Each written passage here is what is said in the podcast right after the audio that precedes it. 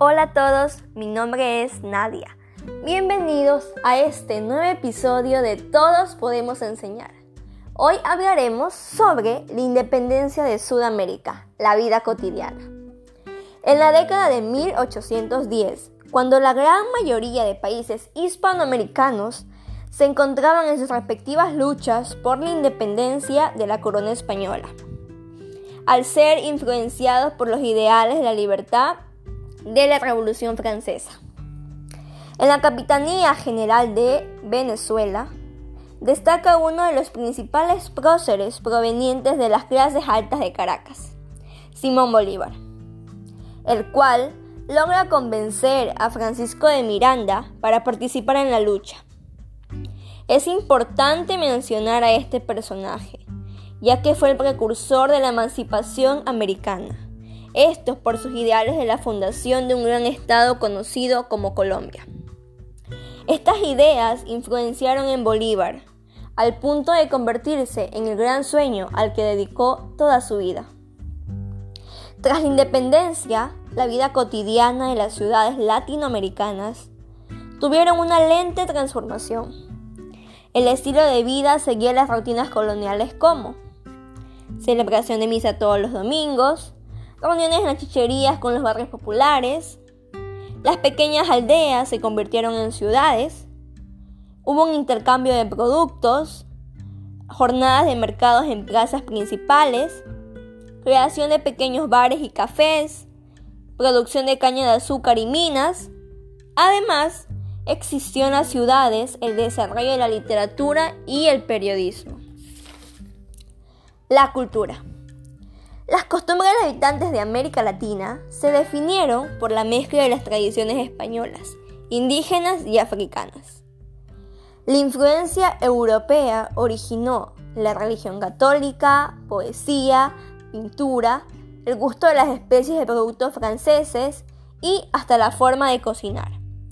Sin embargo, estas costumbres se mezclaron con tradiciones indígenas o africanas. En el terreno del arte, la pintura y la literatura resaltan por una transformación radical en sus temas. El arte neoclásico realizó la vida de los personajes importantes de la época. La pintura fue una de las herramientas para definir así símbolos nacionales y para registrar las batallas del ejército patriota y fundación de repúblicas. Las artes. Antes de la independencia, la pintura del virreinato se enfocó en los temas religiosos. Sin embargo, después de las guerras de la independencia, se retrataron próceres y cuadros de enfrentamiento contra los ejércitos realistas, para así poder generar conciencia de los hechos ocurridos anteriormente y comenzar a construir la identidad de las nuevas repúblicas. Representación de los héroes. Desde 1819 se retrató a los héroes de la independencia. La intención de estas pinturas era realzar la figura de un militar exitoso y en muchos casos hacerlo ver como un individuo de culto con grandes valores físicos, éticos y morales. Una de las figuras más representadas en el continente fue la de Simón Bolívar pintada de muchas maneras por diferentes artistas. Es así como hoy concluyo manifestando que el libertador Simón Bolívar nos deja un gran legado de lealtad, lucha y de sobre todo perseverancia hacia el gran sueño de ver una América libre y unida.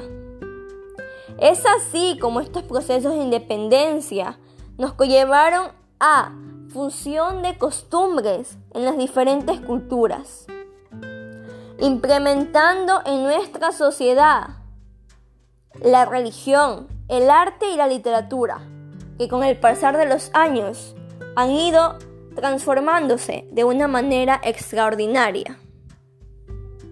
Gracias por escucharnos. Hasta la próxima.